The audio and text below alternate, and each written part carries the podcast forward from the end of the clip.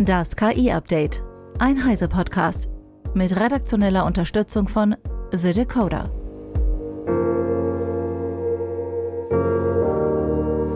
Ich bin Isabel Grünewald und dies sind heute unsere Themen. KI-Startups auf dem Web Summit. KI liefert beste Wettervorhersage. YouTube verschärft KI-Richtlinien und Tonybox soll Anbindung an ChatGPT bekommen. In Lissabon findet gerade der Web Summit statt. Die weltweit größte Internetkonferenz lockt auch in diesem Jahr 70.000 Teilnehmerinnen und Teilnehmer an. Einer davon ist mein Kollege Hartmut Gieselmann von der CT. Hartmut, viele große US-Unternehmen wie Google, Meta oder Amazon hatten ja kurzfristig wegen der Kontroverse um politische Äußerungen des inzwischen zurückgetretenen Web Summit-Chefs Patty Cosgrave abgesagt.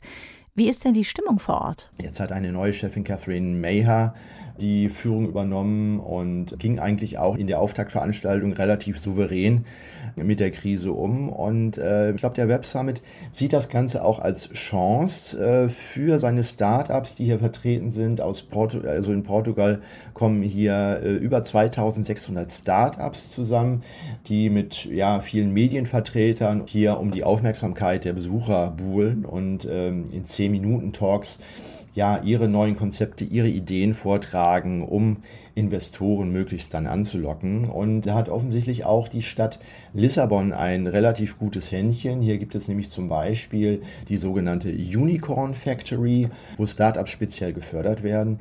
Und es soll bereits zwölf sogenannte Unicorns hier geben, die also eine äh, Marktbewertung von über einer Milliarde US-Dollar erreicht haben, überhaupt bevor sie an die Börse gehen. Man kann sich diese ja, über 2000 Startups hier auf dem Gelände alle ansehen. Die haben dann teilweise kleine Stände, teilweise sind es nur einzelne Personen, die dann mit dem Laptop da stehen und die man dann zu ihren Projekten fragen kann. Und ganz wenige schaffen es dann auch auf die ganz große Bühne und können dort ihre äh, neuesten Entwicklungen vorstellen. Jetzt hast du dir auch viele dieser KI-Startups angeschaut. Besonders beeindruckt hat dich da Unbabble. Die stammt hier auch aus Portugal und die stellte ein neues Kommunikationssystem vor, äh, was sich äh, Project Halo nennt.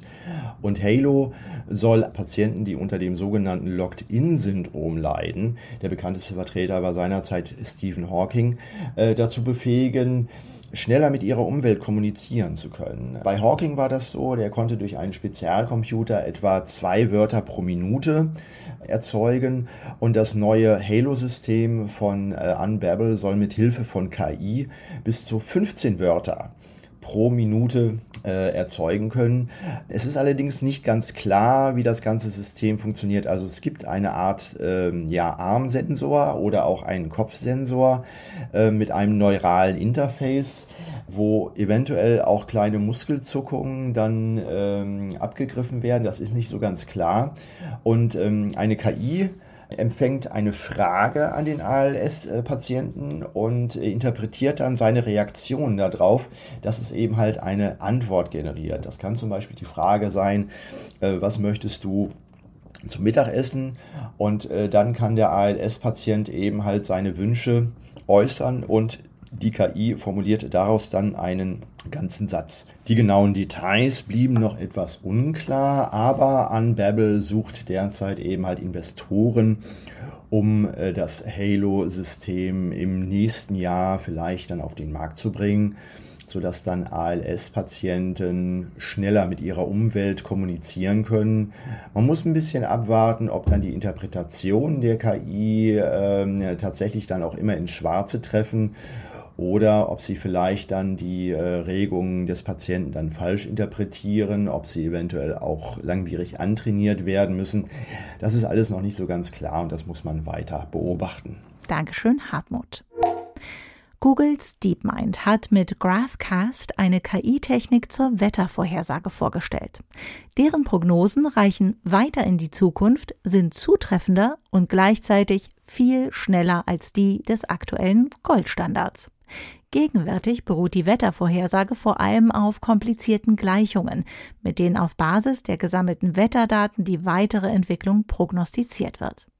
Zwar sei diese numerische Wettervorhersage ein Triumph der Wissenschaft und des Ingenieurwesens, hieß es von DeepMind, Aber die Erstellung der Formeln und die jeweiligen Berechnungen seien immens zeitaufwendig.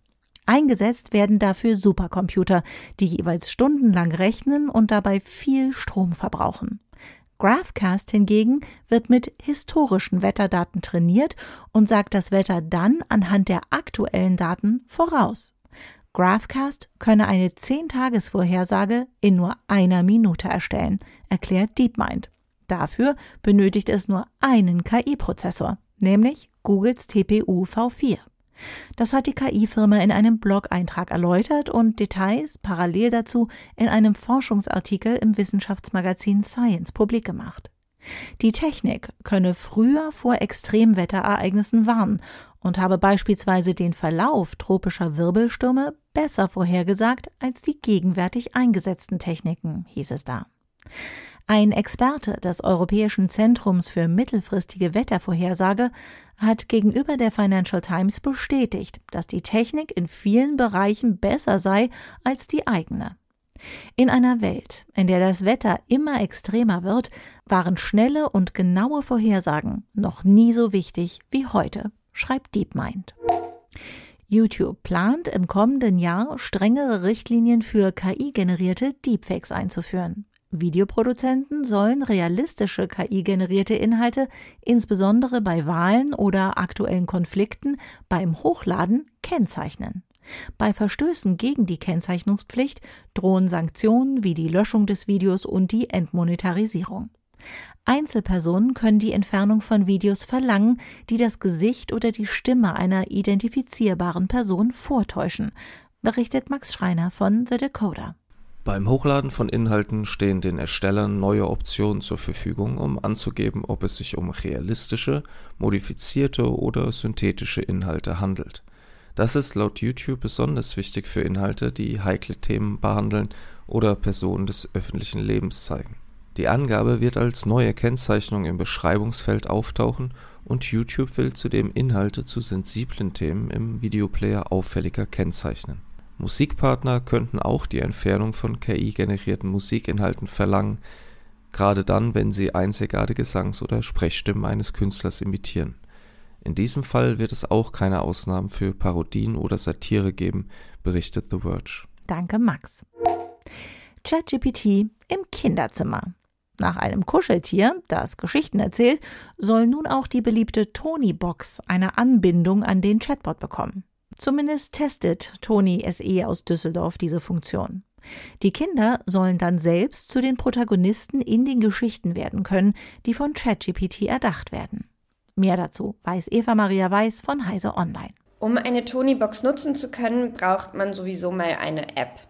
Über die werden die Geschichten dann erst auf diese Figuren geladen, die die Kinder dann auf das magnetische Feld der Box stellen können. In der App soll es also bald eine Funktion geben, um Geschichten selbst zu generieren.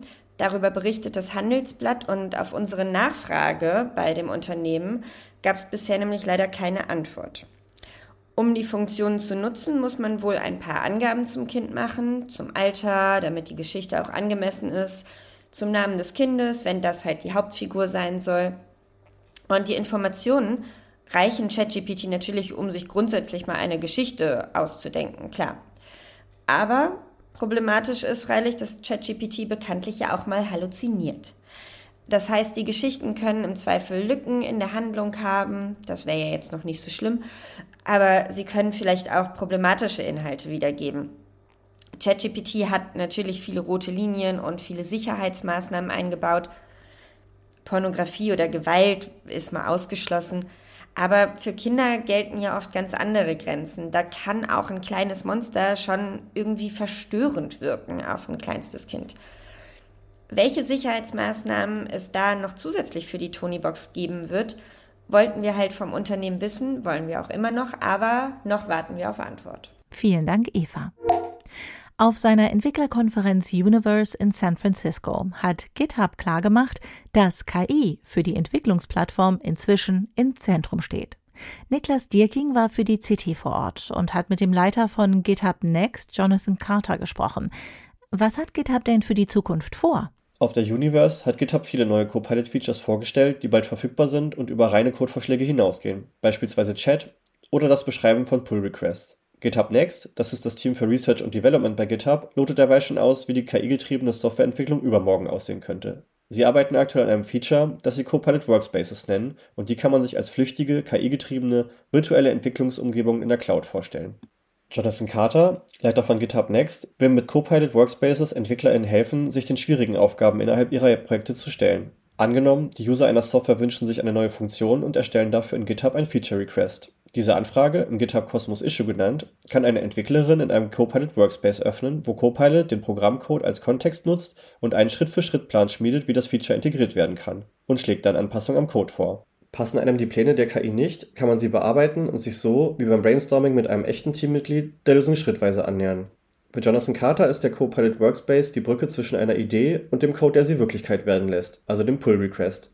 Weil die Workspaces in der Cloud laufen, können Entwicklerinnen und Entwickler nach dem Programmierduett mit Copilot aus dem geänderten Quellcode direkt eine neue Version der Software bauen, ausführen und testen. Copilot Workspaces sind noch ein Prototyp, sollen aber 2024 fertig werden.